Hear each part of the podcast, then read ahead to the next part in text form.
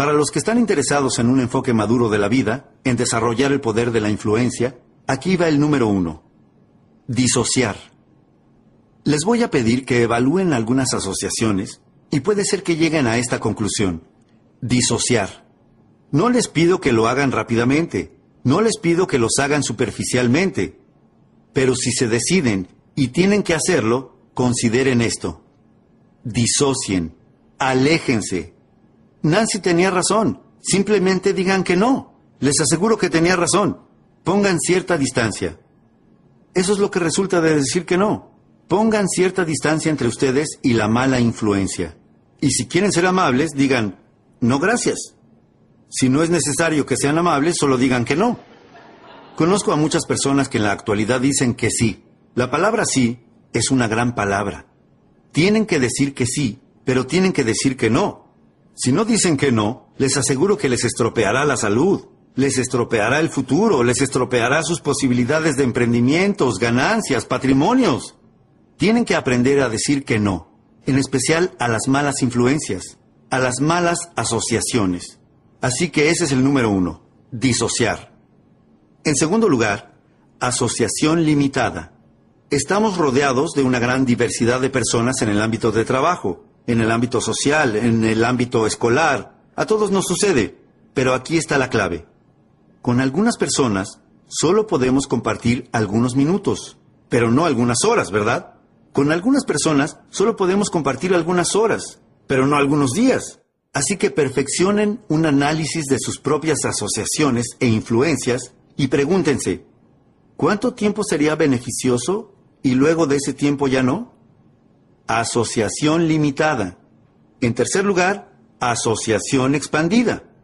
Encuentren personas valiosas y vean si pueden pasar más tiempo con ellas. Una forma de hacerlo podría ser asistiendo a seminarios como este, o yendo a la iglesia más seguido, lo que sea. Rodéense de las personas que tienen algo valioso para compartir con ustedes y vean si pueden pasar más tiempo con ellas y dejen que la mejor influencia ayude a moldear su actitud y su futuro. Algunas formas de influencia tienen que provenir quizás de un libro o un cassette. Por eso es que grabamos esta información en cassettes y la publicamos en libros y videos, para permitir que la asociación y la influencia sobre la que conversamos en nuestros seminarios en vivo sigan vigentes y puedan continuar presentes a través de otros medios. Personas que fallecieron hace mucho tiempo, si dejaron un libro, si dejaron un cassette, si dejaron algunos escritos, si dejaron algo que ustedes puedan leer o estudiar o ver, bueno, qué valiosa sería esa clase de influencia. Bueno, eso es lo que le da forma a nuestra actitud. Esta es la parte relacionada con el trabajo. En una experiencia única nos referimos a ella como trabajo de parto. Me quedo corto con la experiencia personal en este aspecto, pero, ¿qué nos podrían decir las madres presentes en la sala?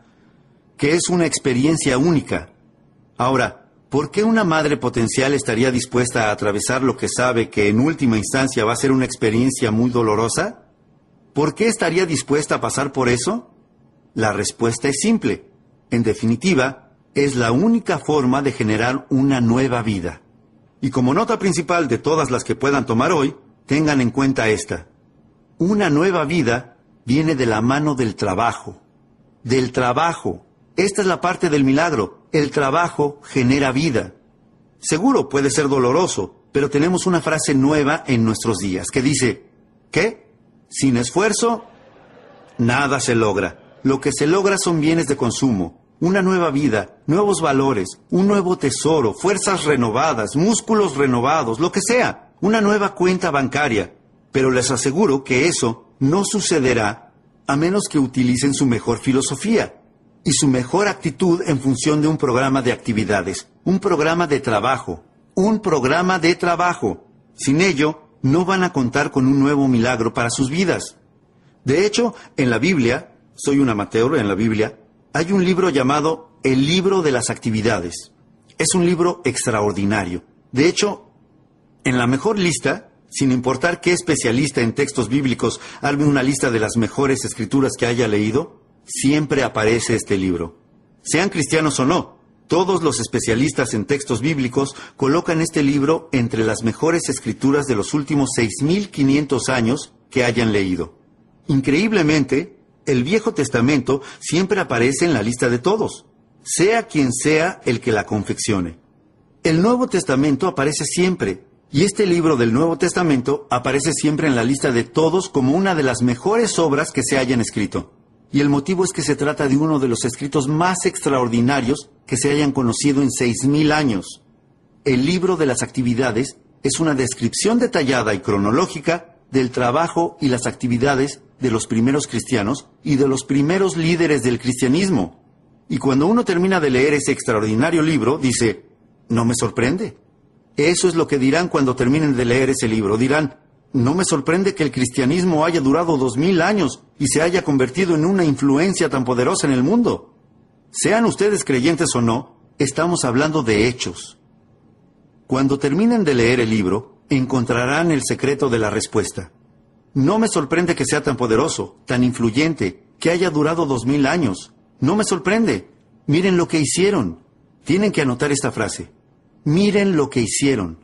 Ese es el secreto del proceso milagroso. Alguien podría discutírmelo y decir, no, no, señor Ron, el secreto del proceso milagroso del cristianismo fue poner atención en lo que decían. Bueno, sé que lo que decían era importante. Esa era su filosofía. Lo que decían era su filosofía, pero su filosofía no podría haber realizado un milagro que durara dos mil años.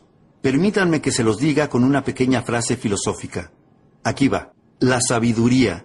La sabiduría que no se invierte en trabajo no sirve para nada y no genera milagros.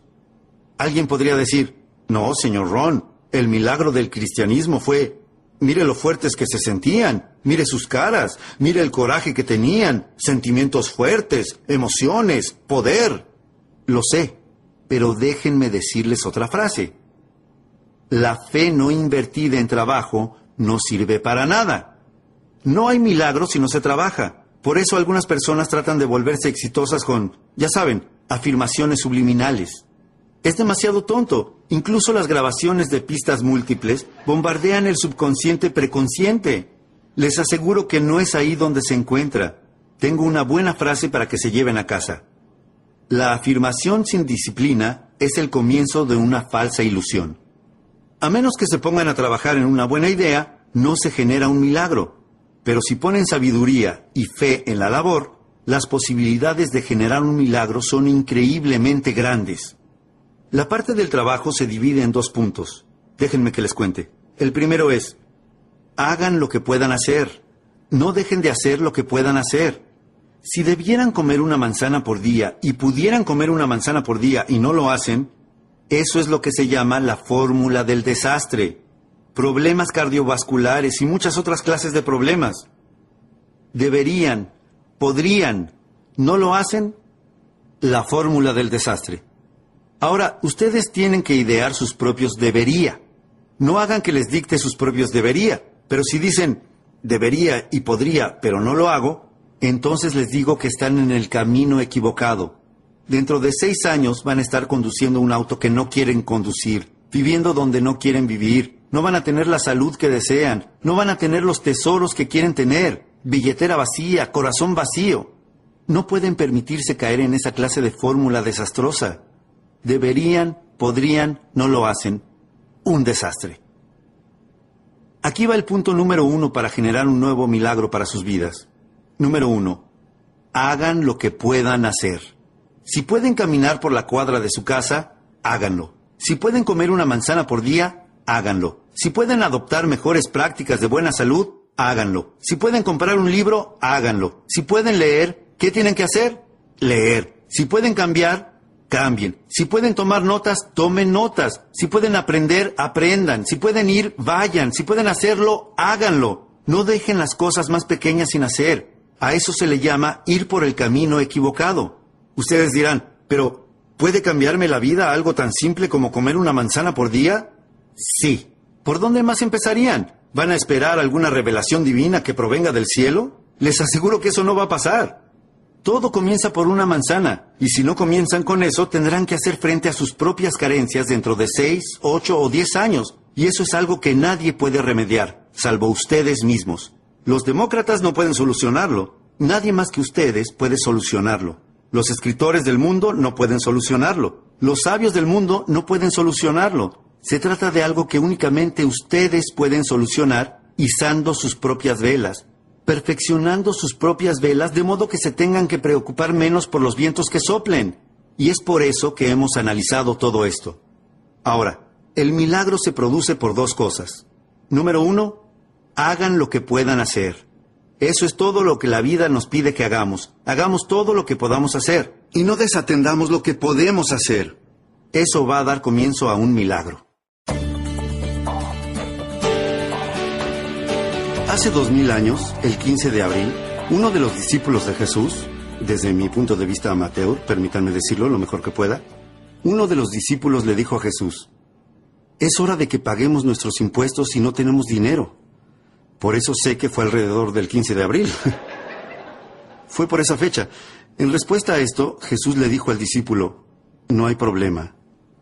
Ahora, ¿cómo es que él pudo decir, no hay problema? Bueno, se dice, se dice, no se necesita ser un erudito para saberlo, se dice que Jesús hacía milagros. Si fuéramos con un problema a un hacedor de milagros, ¿qué se inclinaría a decir? Que no hay problema. Tienen que rodearse de esa clase de personas. Se los recomiendo, hacedores de milagros. Formo parte de un pequeño grupo. Hacemos negocios alrededor del mundo. Estos tipos son todos hacedores de milagros. ¡Qué grupo increíble! Si les fuéramos a ellos con un problema, adivinen qué nos dirían. No hay problema. ¿Cuántos libros leerían para resolverlo? los que sean necesarios. Si necesitaran hacer consultas, ¿cuántas consultas harían? Las que sean necesarias. ¿Cuán temprano se levantarían? Tan temprano como sea necesario. Eso significa que no hay problema. Tienen que rodearse de esa clase de personas. No podrán creer lo emocionante que es asociarse con hacedores de milagros, personas que harían todo lo necesario para realizar el trabajo, para realizar milagros. Jesús dijo, se los aseguro, no hay problema. Agregó, va a ser fácil. Tenemos que pagar impuestos y no tenemos dinero. Va a ser fácil. Debe de haber asistido a mi seminario. Jesús dijo, va a ser fácil. Dijo a sus discípulos, les explico cómo es que va a resultar fácil. Vayan a pescar. No podría ser más fácil, y en especial para ese discípulo. Se llamaba Pedro. ¿Y Pedro qué era? Pescador. Ahora bien, si pueden pescar y deberían pescar y no pescan, así es como no generan un milagro. Pero él les dijo a sus discípulos, vayan a pescar, y al primer pez que pesquen, mírenle la boca. Pedro dijo, muy bien. Estaba acostumbrado a que pasaran cosas raras. Pedro se fue a pescar. Pescó el primer pez. Le miró la boca. ¿Y qué pasó? Había monedas, monedas en la boca del pez. Pedro dijo, ¡Wow! ¡Monedas! y comenzó a contar y sumar el valor de esas monedas. Adivinen cuánto sumó. Exactamente lo que necesitaba para pagar sus impuestos y los de Jesús. Se los aseguro, Jesús pagaba impuestos. Ahora, la pregunta es, ¿debía hacerlo? Y mi libro próximo a salir va a responder esa pregunta, ¿verdad? Sí, claro, Jesús y los chicos deben pagar impuestos. Todos tenemos que pagar. ¿Cómo llamamos a las monedas en la boca del pez? Así es como las llamamos, un milagro. Y ahora les voy a explicar por qué las llamamos un milagro. Simplemente porque no entendemos cómo sucede. Eso es todo. No significa que no funcione, significa que no entendemos cómo funciona. Igual que ocurre con todos los milagros. Y para la mayoría de nosotros, todo en nuestra vida es un milagro, se los aseguro. Este es el más grande de todos los milagros. Dios dice, soy amateur en cuestiones relacionadas con Dios, pero permítanme que se los diga lo mejor que pueda. Dios dice, si plantas la semilla, yo crearé el árbol. ¡Wow! Imposible lograr un mejor acuerdo. Número uno, a Dios le toca la parte más difícil del trato. Miren si a ustedes les tocara crear el árbol. Estarían noches enteras sin dormir tratando de dilucidar cómo hacer un árbol. Dios dice, no, déjenme a mí la parte del milagro. Tengo la semilla, la tierra, la luz del sol y la lluvia y el milagro de las estaciones. Y soy Dios, y puedo hacer todas estas cosas milagrosas. Solo les reservo a ustedes algo muy especial. ¿Y qué es? Plantar. Eso es todo, sin cánticos. No, no tenemos que cantar, ni dormir bajo una pirámide, no.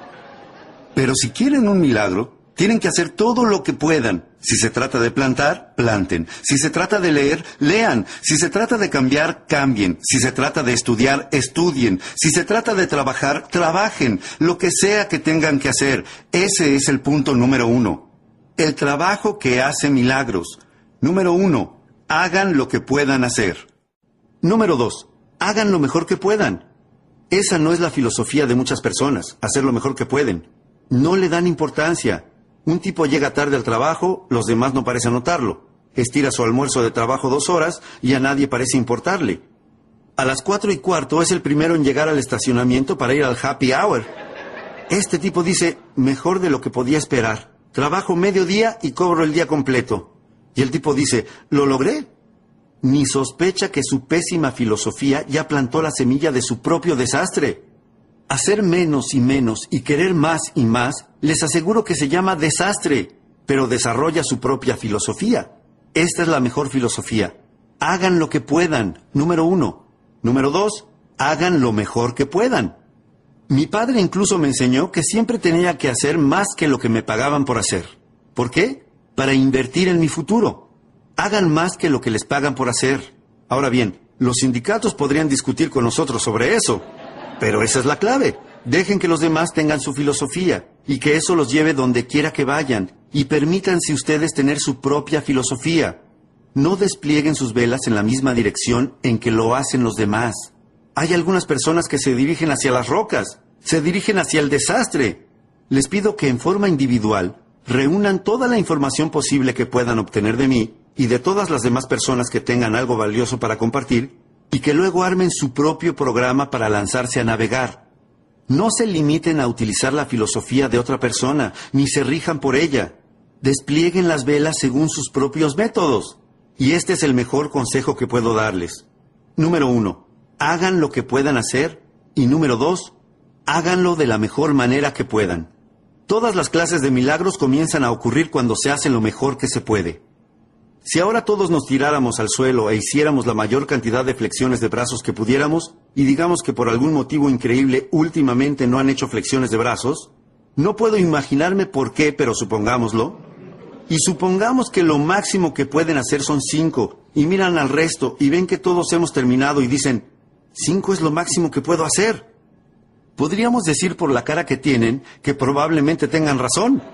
Cinco es lo máximo que pueden hacer.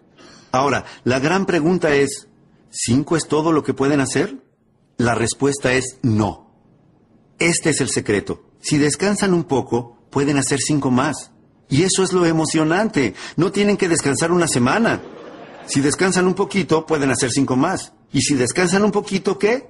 Pueden hacer cinco más. Y si descansan un poquito, pueden hacer ocho más. Ocho, ocho. Pensé que cinco era lo máximo que podían hacer. No, si continúan con ese proceso repetitivo de descansar un poquito y volver a hacerlo, les aseguro que, ¿qué ocurrirá? Van a hacer más. Y si descansan un poquito, pueden hacer ocho. Si descansan un poquito, pueden hacer ocho. Si descansan un poquito, pueden hacer doce. ¿Doce? ¿Cómo llegamos de cinco a doce? Es un milagro. ¿Sabían que si siguen con ese proceso pueden llegar a hacer 50 flexiones? Cuando eran cinco lo máximo que podían hacer. Y ahora pueden hacer 50. ¿Cómo hacen para multiplicar un número por 10 y de 5 llegar a 50? Es un milagro, y así es como funcionan los milagros. Número uno, hagan lo que puedan hacer. Número dos, háganlo lo mejor que puedan. Número tres, descansen muy poco. ¿Cuál es su filosofía sobre trabajo versus descanso? Aquí tenemos una filosofía del Antiguo Testamento. Aquí tenemos una filosofía del Antiguo Testamento que dice, seis días de trabajo y qué? un día de descanso. ¿Es una buena filosofía? Recuerden, no dejen que la filosofía de otra persona los arrastre al desastre. Tienen que desarrollar su propia filosofía. Muchas de las personas que están a su alrededor van hacia el desastre. Y si ustedes adoptan los hábitos de esas personas, y si adoptan su vocabulario, y si leen lo que ellos leen, y si hablan del modo en que lo hacen ellos, van también hacia el desastre. No pueden adoptar la filosofía de los demás. Esta es una sugerencia antigua sobre la filosofía del trabajo versus descanso. Seis días de trabajo, un día de descanso. No estoy diciendo que cinco y dos no esté bien. Hey, si Dios hubiera pensado en cinco y dos, hubiera hecho cinco y dos. No se puede pensar en todo cuando se hace algo como esto. Pero, ¿qué les parece 6 y 1? Bueno, puede que a los chicos se les ocurra lo obvio. Me encanta hablarles a los chicos. Siempre encuentran un atajo. Se les ocurre lo que es obvio. De eso se trata el éxito. Un estudio perfeccionado de lo que es obvio. A los chicos se les ocurriría lo que resulta obvio. ¿Y qué dirían? ¡Hey! 6 y 1 probablemente sea mejor porque si descansas demasiado, la maleza cubrirá todo el jardín. Tienen que tomar nota de eso. Si descansan demasiado, la maleza cubrirá todo el jardín. ¿Pueden pensar en alguien que hace 10 años se encuentra prácticamente en el mismo lugar que ahora? Ese puede ser uno de los problemas. Siguen trabajando arduamente, pero siguen descansando demasiado. Y la maleza sigue cubriéndolo todo. ¿Qué necesitan?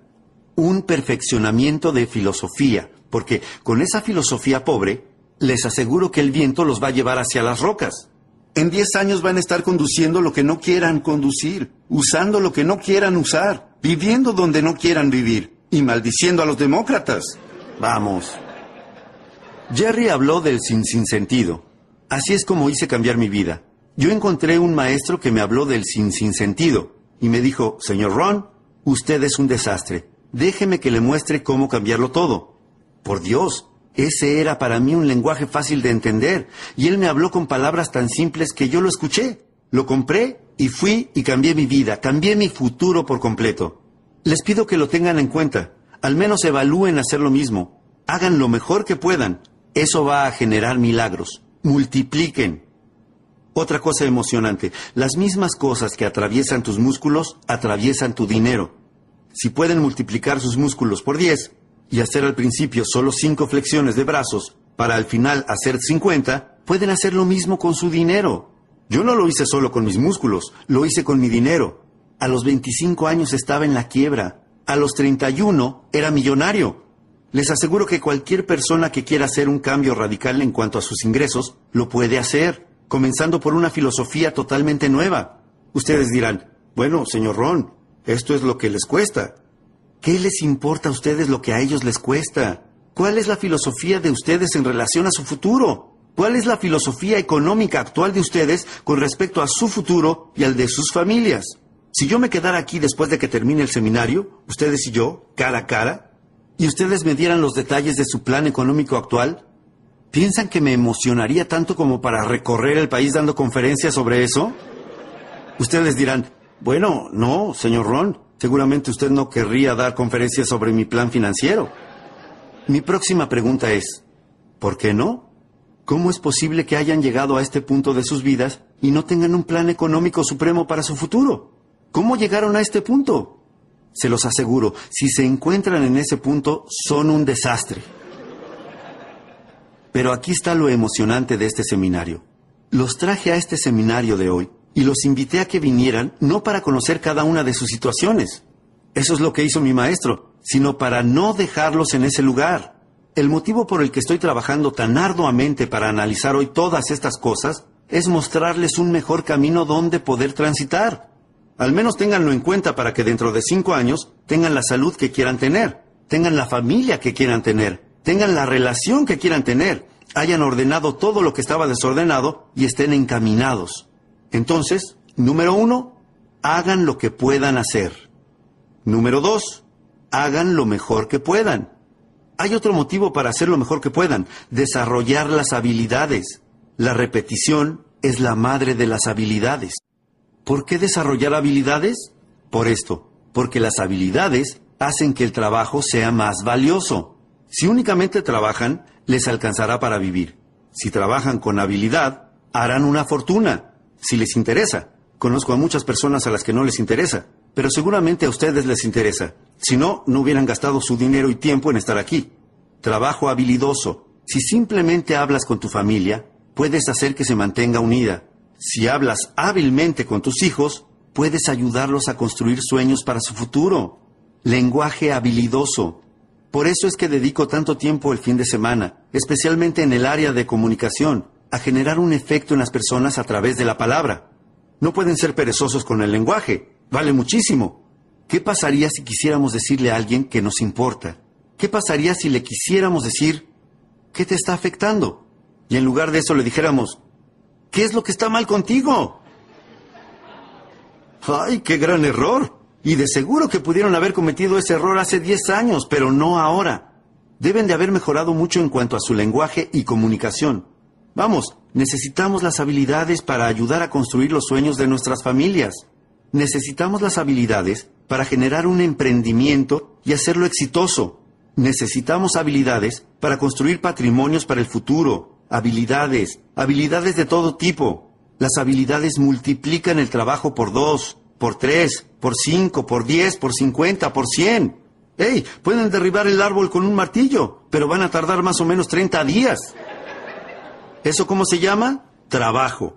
Pero si cambian el martillo por un hacha, pueden derribar el árbol en 30 minutos. ¿Cuál es la diferencia entre 30 días y 30 minutos? Las habilidades. Las habilidades hacen la diferencia. Así que les pido, les suplico que, número uno, hagan lo que puedan hacer. Ordenen todo lo desordenado. Y número dos, no se conformen con menos de lo mejor que puedan hacer.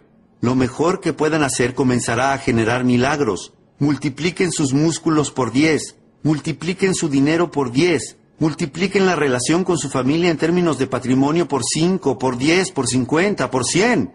Si están interesados en hacer eso, pueden empezar el recorrido hoy mismo. No tienen que esperar hasta mañana. Pueden empezar hoy.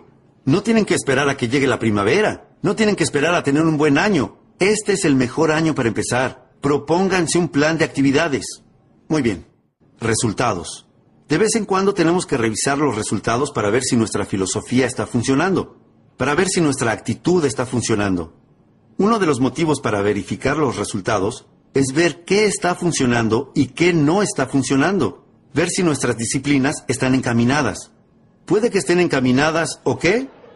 Fuera del camino, dependiendo de qué? De los resultados. Ahora, llévense esta frase a casa.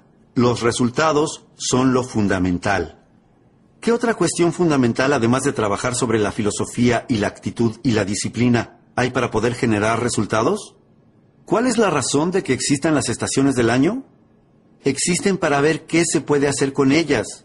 ¿Cuál es la razón de que existan las estaciones, la tierra y la luz del sol y la lluvia y el cambio de las estaciones y el milagro de la vida?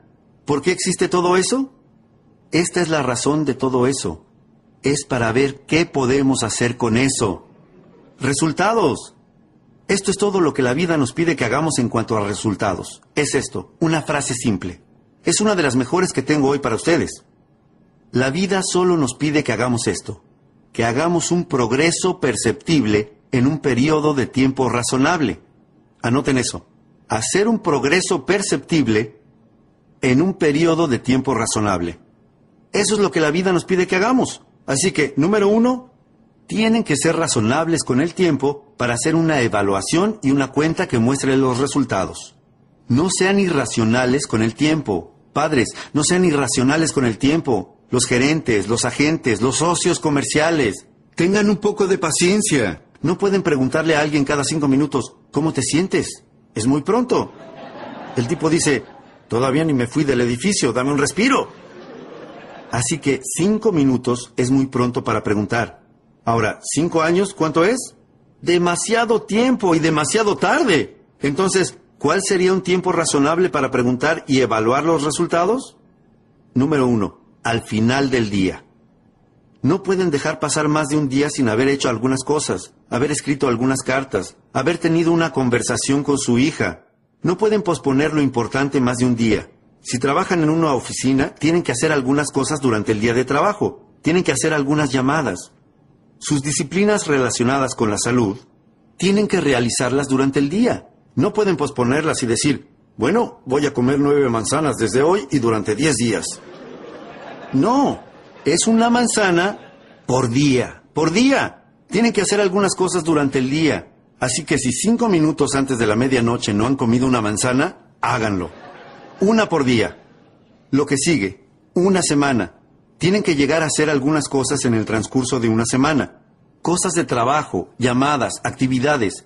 Una semana es un buen plazo de tiempo. No pueden dejar pasar más de una semana sin revisar y evaluar y ver cómo va todo. John comienza a trabajar en una pequeña empresa de ventas y debe realizar 10 llamadas la primera semana para darse a conocer en el mercado. ¿Estaría justificado llamar a John el viernes y preguntarle, ¿qué? ¿Cuántas llamadas hiciste? A eso se le llama hacer algo justificado. Se trata de un tiempo justificado para consultar sobre la evaluación del progreso alcanzado. Se supone que tenía que hacer 10 llamadas. El viernes, John, ¿cuántas llamadas hiciste? John responde, bueno, ustedes dicen, John, la palabra bueno no va a entrar en este casillero pequeño que tengo que completar. ¿Qué necesito? Un número. Ahora John comienza a contar su historia. Ustedes le dicen, John, el motivo por el que hice este casillero tan pequeño es para que no entre una historia. No necesito una historia. ¿Qué necesito? Un número. Esta es una de las mejores frases para que se lleven a casa. Los números nos cuentan toda la historia sobre la personalidad de alguien. Los números nos cuentan toda la historia. El éxito es un juego de números. Schoff me hizo comenzar de inmediato con los números. Déjenme que les diga tres de las preguntas que él me hizo. Me preguntó mucho más, pero estas son tres de las más importantes. Pregunta número uno. Schoff dijo, Señor Ron, usted ha trabajado durante seis años desde los 19 hasta los 25 años. Pregunta, ¿Cuánto dinero ha ahorrado e invertido en los últimos seis años? Voy a darles tiempo para que anoten estas preguntas porque son importantes. Tres de las preguntas más importantes que él me hizo. ¿Cuánto dinero ha ahorrado e invertido en los últimos seis años? ¿Y qué le respondí? Cero. Me preguntó, ¿quién le vendió ese plan? Me dije a mí mismo, Santo cielo, este hombre tiene razón, soy un buen tipo, llamo a mi familia, pero compré el plan equivocado. ¿Acaso ese cero no cuenta la historia? Estoy totalmente descarrilado. Segunda pregunta. Schoff me dijo, Señor Ron, usted quiere ser exitoso y poderoso y sofisticado y saludable e influyente, un héroe para su familia. Pregunta, ¿cuántos libros leyó en los últimos 90 días? Invierta en el milagro de su mente, cólmese de ideas para reflexionar, forme su futuro con un cuidado meticuloso. ¿Cuántos libros leyó en estos últimos 90 días? ¿Y qué le respondí? Cero. Le dije, sí, pero usted no entiende. Estos parientes negativos me están deprimiendo. Estos demócratas están haciendo un desastre. Tercera pregunta.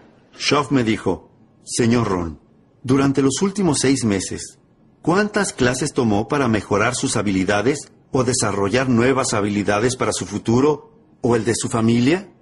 ¿Cuántas clases tomó durante los últimos seis meses? ¿Y qué le respondí? Cero. Tres preguntas excelentes. Me saqué un cero en cada una de esas preguntas. Schoff me dijo, señor Ron, si no hace nada para mejorar esos números, va directo al desastre. Dentro de seis años, no solo va a estar en quiebra, va a estar dos veces en quiebra. Y bueno, comencé a revertir esos números. A los 90 días me había convertido en lector. Comencé a tomar algunas clases. Empecé a invertir en mi biblioteca. Comencé a ahorrar dinero. Di inicio a un plan financiero completamente nuevo que voy a analizar con ustedes en el próximo seminario sobre cómo volverse independiente financieramente. Se los aseguro, los números nos dicen todo. El éxito es un juego de números. Se lo exigimos a nuestros hijos. ¿Cuántos años quieren que su hijo esté en cuarto grado? ¿Aproximadamente cuántos? Aproximadamente uno. Ustedes dirán, bueno, si son chicos buenos, ¿los dejaríamos estar tres o cuatro años? Ustedes dirán, no. Prepararse para el mundo, abrirse un camino en lo financiero, en lo social, en lo personal, no es un concurso de belleza. No pueden pasar más de un año en un grado. Es inaceptable. Y si pareciera que no lo van a lograr, ¿qué hacemos? Aplicamos la presión, la presión familiar, la presión de los compañeros, la presión de la escuela, todas las clases de presión, la presión de los maestros. ¿Por qué? Porque no pueden estar ahí más de un año. Tienen que aprender todas esas cosas y pasar al siguiente grado. Y si les exigimos eso a nuestros hijos, padres, nos lo tenemos que exigir a nosotros mismos. Tenemos que generar progresos en periodos de tiempo razonables. Tenemos que dar un vistazo a los números y ver cómo lo estamos haciendo. Es lo fundamental. ¿Cada cuánto deben controlar el peso de un bebé? Ustedes dirían, bueno, voy a pesar al bebé la próxima primavera. No, no pueden esperar hasta la próxima primavera. ¿No tienen que pesar al bebé con frecuencia? La respuesta es sí, por supuesto. ¿Para corroborar qué? para ver si está aumentando de peso o qué. O si está perdiendo peso. Si está perdiendo peso, ¿qué pasa? Se disparan las alarmas. No podemos dejar que el bebé pierda peso por mucho tiempo. Es lo que se denomina un desastre. Esos números son importantes. ¿Con qué frecuencia deberían verificar si la compañía está saludable o no? Ustedes dirán, bueno, en un par de años vamos a traer a todos los contadores juntos. No, quedarían fuera del negocio. En los casinos de Las Vegas, adivinen con qué frecuencia hacen un balance para saber en qué situación están. Varias veces al día. ¿Por qué? Porque pasan muchas cosas. Si no aprendes cuándo cerrar algunas de las mesas, a la medianoche quedas fuera del negocio. No pueden esperar hasta la medianoche. No pueden esperar hasta mañana. Mañana será demasiado tarde. Tienen que conocer los números. ¿Cuánto colesterol tienen ustedes? No saben y no les importa. ¿Tienen los dedos cruzados esperando lo mejor para su futuro? Sería mejor ir a buscar a nuestras familias y llevarlas a un lugar seguro. Vamos, sean responsables de desplegar sus velas. No se lo deleguen a nadie más que a ustedes. Y aprendan a perfeccionar esos números por sus propios medios. ¿Cuántos kilos de más tendrán cuando lleguen a los 50 años? John dice, bueno, tengo huesos grandes. Bueno, le vamos a dar 5 kilos a favor por huesos grandes. Hey, pero con 10 o 15 kilos tenemos que prender la luz de emergencia en casa y en la oficina. Alguien dice, ¿qué es la luz de emergencia? John tiene 10, 15 kilos de más. 15, 20 kilos. Luz roja de emergencia en casa y en la oficina. Alguien dice, ¿qué es la luz roja de emergencia? Alguien responde, John tiene 20 kilos de más. La sirena de los 25 kilos. Las sirenas hacen ruido. Alguien dice, ¿qué es esa sirena? Alguien responde, John tiene 25 kilos de más. Les pido que se hagan cargo de su propia vida, que se hagan cargo de su propia jubilación, que se hagan cargo de su propia salud. No vayan a la deriva entre la gente a la que no le importa y no le interesa ser responsable y meticulosa con los números. Algunos de estos números tienen que disminuir como su colesterol. Algunos de estos números tienen que aumentar como la cantidad de libros en sus bibliotecas. Y no se muestren satisfechos sino hasta que hayan revisado todos los números y sean responsables. No esperen a nadie para empezar a progresar. Afortunadamente, yo tuve a alguien a mi lado a los 25 años. Pero, ¿y si no aparecía nadie? Tienen que ser responsables por ustedes mismos. Busquen información. Si buscan, la pueden encontrar motivación. Esto es lo verdaderamente importante, la automotivación. El tipo dice, qué bueno sería que alguien viniera y me encendiera el motor. Y si no viene nadie, tienen que tener un mejor plan para sus vidas. ¿O se van a quedar sentados en las sombras por el resto de sus vidas deseando que las cosas pasen? La respuesta es no. Se los aseguro, tienen que levantarse, tienen que hacer algo, automotivarse, autoeducarse, buscar libros, no esperen a que venga alguien y les dé todo servido en bandeja y les diga, por favor, compre. Les pido que los busquen, que vayan a buscarlos. Una frase antigua dice que el que busca, encuentra. Para encontrar, se necesita buscar, como hicieron hoy al venir aquí. Se los agradezco.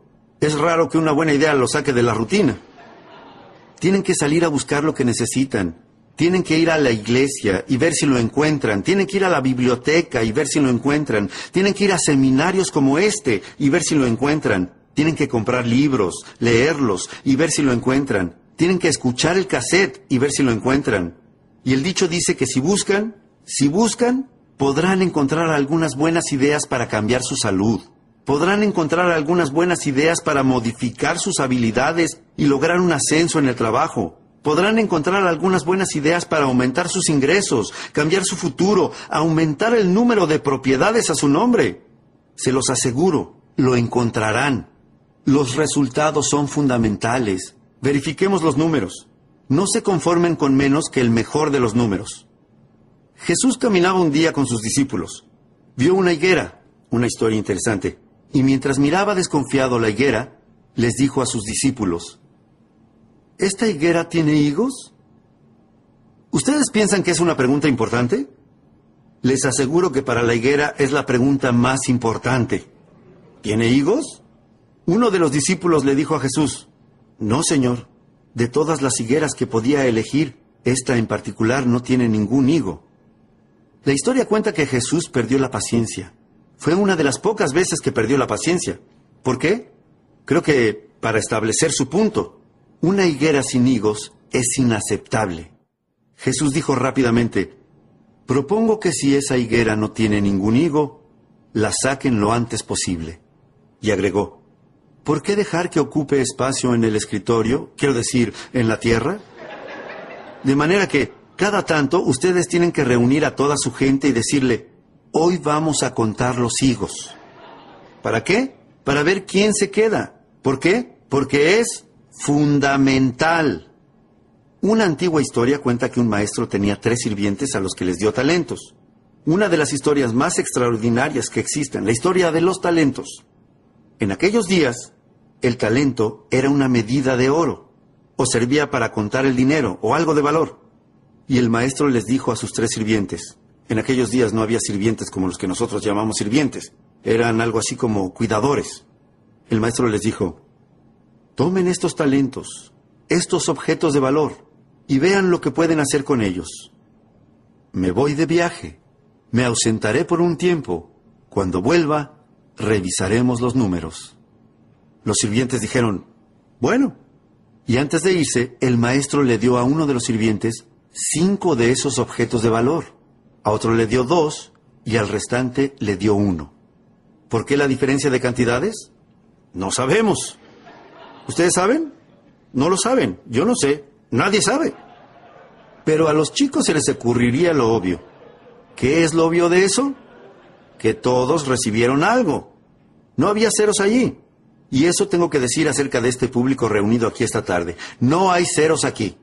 No hubieran llegado tan lejos, no hubieran venido hasta aquí, ni hubieran gastado su dinero ni dedicado su tiempo. Todos aquí tienen algo. No importa si es uno, dos o cinco.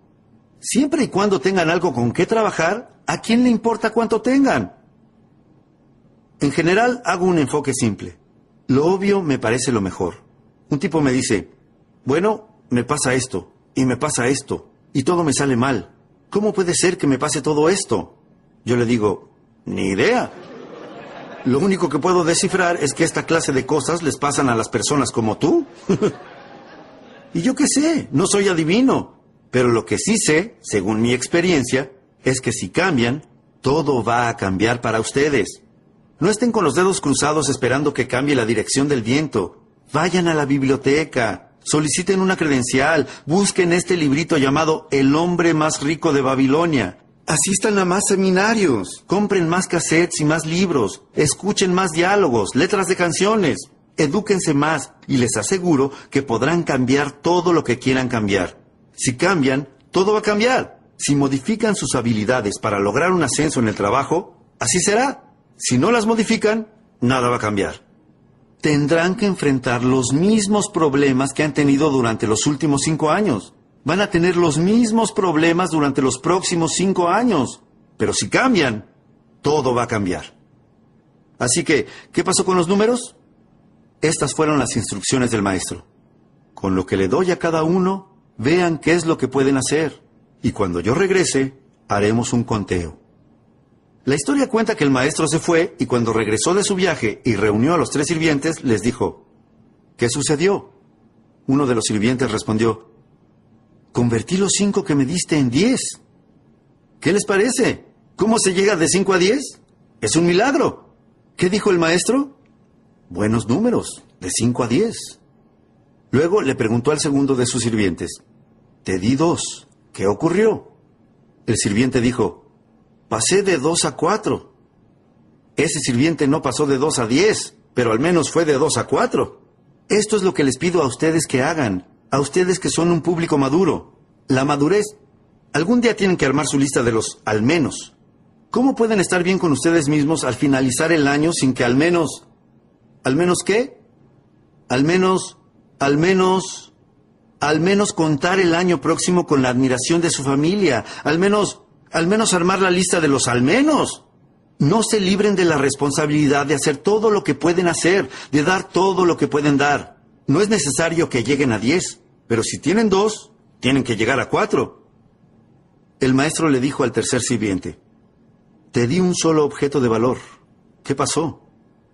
El sirviente respondió, Tengo ese mismo objeto de valor. La historia cuenta que el maestro perdió la paciencia y hizo lo mismo que Jesús. ¿Por qué? Creo que para establecer su punto. Uno de uno, inaceptable. De hecho, el maestro dijo enfurecido, quítenle ese objeto de valor a esta persona y dénselo al sirviente que obtuvo diez. ¿Por qué hizo eso? No sabemos. ¿Ustedes saben? No lo saben. Yo no sé. Nadie sabe. Esto es todo lo que sabemos según nuestra experiencia. Sigue sucediendo. Eso es todo lo que sabemos. Bueno, puede que a los chicos se les ocurra lo obvio. Probablemente dirían, bueno, eso es probablemente lo mejor que se puede hacer. ¿Por qué? Si le diéramos ese talento a la persona que obtuvo 10, ¿qué es lo que esa persona haría según la experiencia? Probablemente lo transforme en dos, tres, cinco y si es necesario podría hacerse cargo de este pobre tipo. Todos hemos aprendido, ¿no es cierto? La sabiduría de las antiguas escrituras. Dicen que lo que no se usa, se pierde. Ya no tienen derecho a eso. Tienen dones que no utilizan. Tienen un cerebro que no usan. Tienen fuerzas que no usan. Tienen una inteligencia que no usan. Tienen una energía que la guardan en un cajón y no la utilizan nunca. Se los aseguro, van a perder. Van a perder. Dentro de 10 años lo van a llamar exterminio en una cantidad suficiente de años lo van a llamar desastre. Van a estar sentados bajo su propia sombra mientras los demás caminan en la luz. Se los aseguro, es tiempo de que empiecen a pensarlo. El cambio comienza cuando se tienen en cuenta estas cosas. Los resultados son fundamentales.